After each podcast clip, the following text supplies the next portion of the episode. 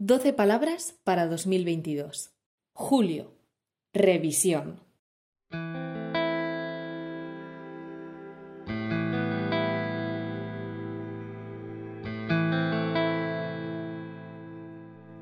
Yo creo que revisarse es una acción profundamente humana. Lo queramos o no, lo sepamos o no, estamos permanentemente mirando nuestras historias, recordando, pensando, evaluando. Y eso es lo que yo creo que nos permite también avanzar como personas, como especies, como grupo, como comunidad.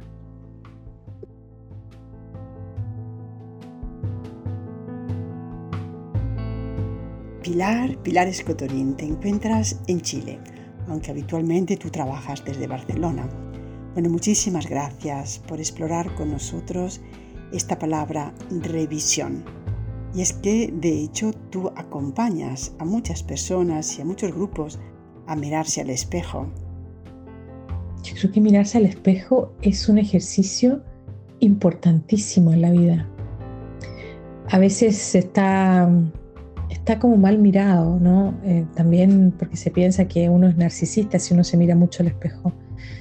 Pero el mirarse al espejo y aceptar lo que uno ve es un ejercicio tremendamente saludable. Una vez alguien me dijo, no, ay, es que tú sales bien en todas las fotos. Y yo en realidad no, no creo que yo salga bien en las fotos, pero yo creo que a uno tienen que gustarle las fotos, en el sentido de, tiene que gustarnos nuestro reflejo en el espejo de lo que es una imagen o de lo que es el reflejo de nosotros mismos estemos como estemos, ¿eh? porque puede ser que uno incluso físicamente no está en el mejor momento, no te gustas tanto, pero el aceptar la imagen que uno tiene, interna y externa, es fundamental, es fundamental para poder eh, construir, porque si no al final la vida parece que es como, será bueno cuando yo tenga la figura que quiero tener, o será, estará todo bien cuando yo sea como tengo que ser. Es como decir, seré feliz cuando jubile. Pero podría ser que yo no jubile, que no llegue a la edad de la jubilación. Entonces yo tengo que ser feliz ahora. Entonces el mirarse al espejo y aceptar esta imagen es tremendamente saludable y nos reconcilia con nuestra imagen interna y externa en el momento presente.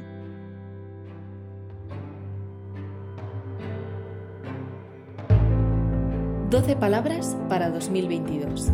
Julio Revisión. Pilar, eh, ¿te miras al espejo también tú? Y bueno, yo claro que sí, me miro al espejo y ¿no? intento reconciliarme con la imagen de lo que soy, eh, de cómo cambio, aceptar mis cambios y mirarme en el espejo interno también, ¿no? reconocer mis miedos, reconocer mis, mis inquietudes, reconocer mis preguntas, reconocer mis dudas, reconocer las emociones positivas y negativas. Eso también es mirarse al espejo. Y ese espejo es más difícil porque en el fondo aceptar que uno a veces percibe eh, alguna emoción que podría ser, por ejemplo, socialmente no tan bien vista, por ejemplo, la envidia, hay que ser muy valiente para aceptar por ejemplo, que tienes envidia. Me doy cuenta que tengo envidia de una persona. Claro, si yo me doy cuenta, yo puedo gestionar esta envidia, pero si en el fondo no me doy cuenta, no me miro en este espejo interno y no soy capaz de reconocer esta envidia, entonces lo que ocurre es que esta envidia se toma mis palabras, se toma mi pensamiento, y yo puedo culpar a la otra persona, la puedo perseguir, le puedo encontrar, le puedo hacer imposible la vida, eh, la puedo criticar y en realidad mucho de lo que yo critico no tiene que ver con la persona, a veces tiene que ver conmigo cuando es esto, ¿no?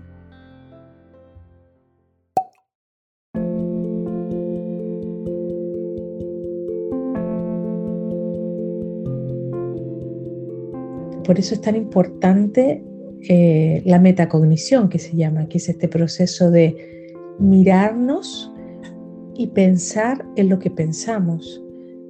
Es eh, entrenar nuestro pensamiento, conquistar nuestro pensamiento y eso significa permanentemente ponernos en juego con esta imagen, con este yo que soy, con mis límites, eh, y desde ahí construir el mundo que quiero tener, las relaciones que quiero construir.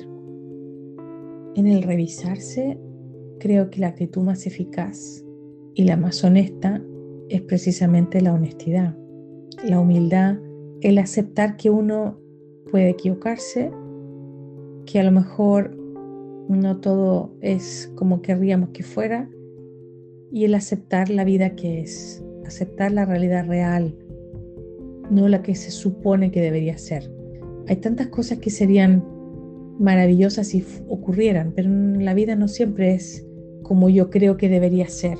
Aceptar al hijo que tengo, al hijo real, aceptar a la pareja que tengo, a la pareja real, aceptar el cuerpo que tengo, el cuerpo real.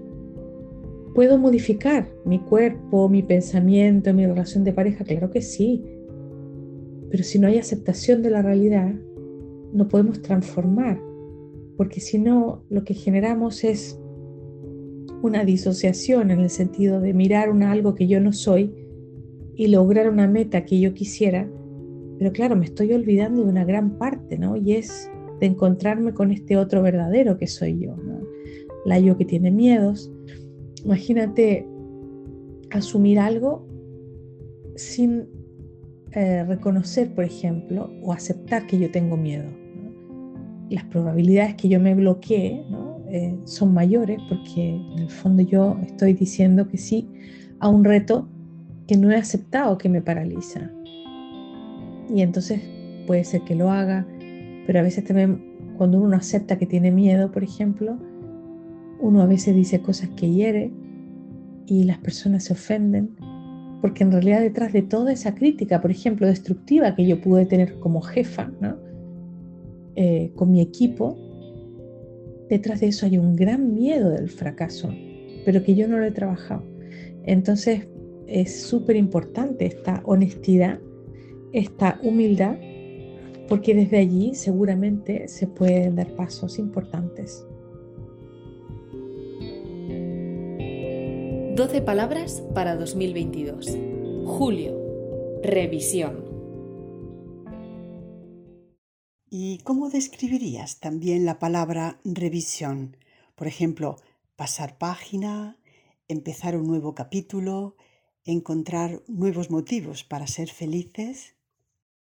Pasar página, no sé si, si, si lo entiendo del todo em, como un Sabes que en un libro uno pasa página y ya va a lo anterior y lo anterior. Y, claro, lo que ya leíste como que queda atrás, ¿no? No serías lo que eres, sino no es lo que estaba. Pero eh, también está la idea como que pasar página fuera un poco como de olvidarte lo anterior, ¿no? Yo creo que me gustaría entender este pasar página como, como que nuestra vida vamos pasando página, abriendo nuevos capítulos pero no podríamos escribir el capítulo que viene si no tuviéramos los capítulos anteriores. En ese sentido, este pasar página yo creo que es, eh, es constitutivo de lo que significa la vida. En ese sentido no hay vidas equivocadas, eh, más allá de que haya personas que pueden ser profundamente infelices, pero la capacidad de asumir incluso que soy infeliz me puede permitir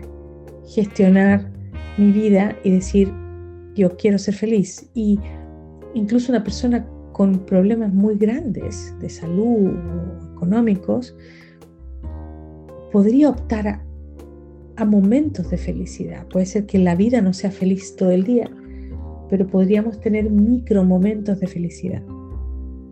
Disfrutando un café, disfrutando una caminata con la naturaleza. La metacognición es esta capacidad que tenemos las personas de pensar en lo que pensamos. Pero no siempre se aplica tanto. A veces hacemos sin pensar. Entonces vamos por la vida, hacemos cosas y no pensamos en lo que estamos pensando. La metacognición nos hace un poco de, nos ayuda a hacernos cargo, de decir, lo que estoy haciendo es lo que quiero, es lo que me gusta. Em, este pensamiento que estoy teniendo es un pensamiento que que me agrada, ¿soy consciente de que estoy pensando esto? ¿No? A ver, no se trata de hacernos la vida imposible, no se trata de eso. Se trata de hacernos cargo de lo que nos pasa. Puedes, puedes estar casada, por ejemplo, y enamorarte de un compañero de trabajo, sí se puede. Pero lo que no deberíamos decir es, es que no sé cómo pasó. Porque ese no sé cómo pasó no es real. Porque cuando tú te estás enamorando, tú te das cuenta que te está pasando. Solo que como no entrenamos la metacognición lo suficiente, pues nos dejamos llevar. Entonces yo tengo que decir, a ver, me doy cuenta que estoy pensando que mi compañero de trabajo es muy guapo. Me doy cuenta que estoy buscando pretextos para sentarme al lado de él. Me doy cuenta que quiero vivir una aventura. Me doy cuenta que tengo ganas de vivir esto. Entonces, tú luego puedes tomar una decisión. No, no quiero vivir esto. Me, me alejo porque es que no quiero, no. Tengo familia, no tengo ganas.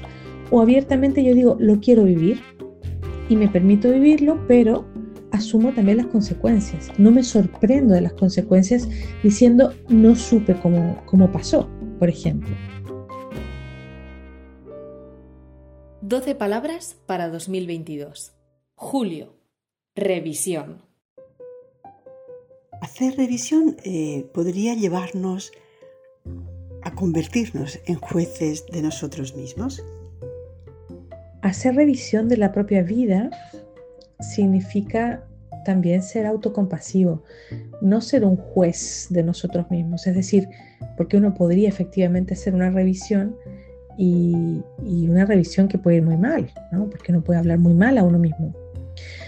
Uno nunca debería permitir a uno mismo hablar mal a uno mismo de la manera que nunca permitirías a otra persona que te hablara. Es decir, si una amiga me hablara a mí como yo me hablo a mí, por ejemplo, imagínate que yo soy una persona autodestructiva o una persona que, que permanentemente se dice, es que como siempre eres una fracasada, es que eres tonta.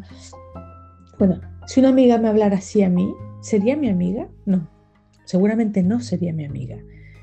Entonces, ¿por qué permito a mí misma hablarme así? Como que si fuera mi enemiga. Entonces uno no, uno no tiene que tener tolerancia a, personas que validen la violencia en la interacción con nosotros, porque eso nos destruye. Entonces nosotros no podemos validar la violencia contra nosotros mismos, tenemos que ser autocompasivos. Y esto se conquista, esto es muy difícil, porque las personas mientras más perfeccionistas y más exigentes somos, menos autocompasivos somos, no nos perdonamos los errores. A mí, por ejemplo, este es un elemento que me cuesta mucho y lo tengo que trabajar pero muchas personas lo tienen que trabajar. Si ustedes buscan en, buscadores, en YouTube, por ejemplo, ejercicios para la autocompasión, van a encontrar muchas cosas.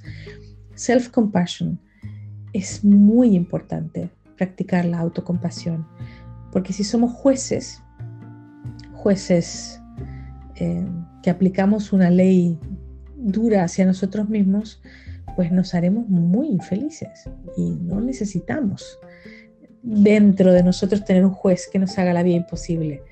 Necesitamos caminar, ¿no? Caminar desde la automisericordia, desde la autocompasión. Lo que no significa que no podamos ser exigentes y críticos en el sentido de que uno puede equivocarse y hay que reconocer los errores, pero no podemos validar la violencia en ninguna de sus formas, mucho menos hacia nosotros mismos. ¿Y qué sugieres a quien desea empezar un nuevo capítulo en la propia vida?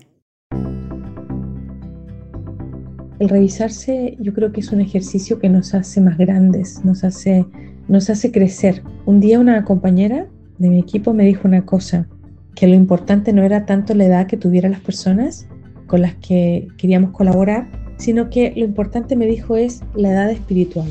Y esto me hizo mucho pensar porque la edad espiritual significa, ¿no? ¿Cuántos años tienes tú espiritualmente? Eh, y eso tiene que ver con, con cuánto te has trabajado, cuánto te has revisado, cuánto te has permitido empezar de nuevo, cuánto te has permitido reescribir tu historia. Pero espiritualmente, eh, la sabiduría eh, de la ancianidad, digamos, de una persona que se ha trabajado, toma todo con una cierta perspectiva. Y en ese sentido, pues yo creo que la revisión es esta la invitación crecer en años espirituales, a no olvidar que somos seres existenciales, somos seres, sí, tenemos una dimensión psíquica, psicológica, ¿no? física, pero nuestra vida también es existencial. Y el revisarse, pues es esto, nos llena el alma. Esta sería mi, mi pequeña conclusión.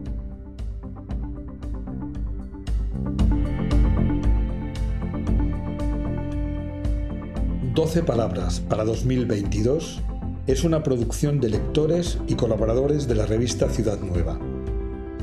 El episodio de este mes ha sido escrito por Victoria Gómez. Agradecimientos especiales a Pilar Escotorín. Lecturas Luis Zavala. Música por Blue Dot Sessions.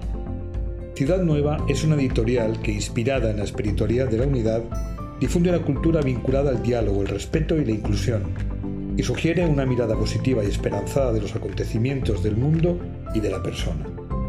Director de la revista, Javier Rubio. Redacción, Secretaría y Coordinación del podcast, Victoria Gómez. Dirección artística, edición y creación del podcast, José Luis Bonfín. Si te ha gustado este episodio, te agradecemos que lo compartas en tus redes sociales y lo envíes a tus amigos. Déjanos también 5 estrellas en evaluación para ayudarnos a subir en la clasificación. En agosto, un nuevo episodio y una nueva palabra. Encuentros. Hasta pronto.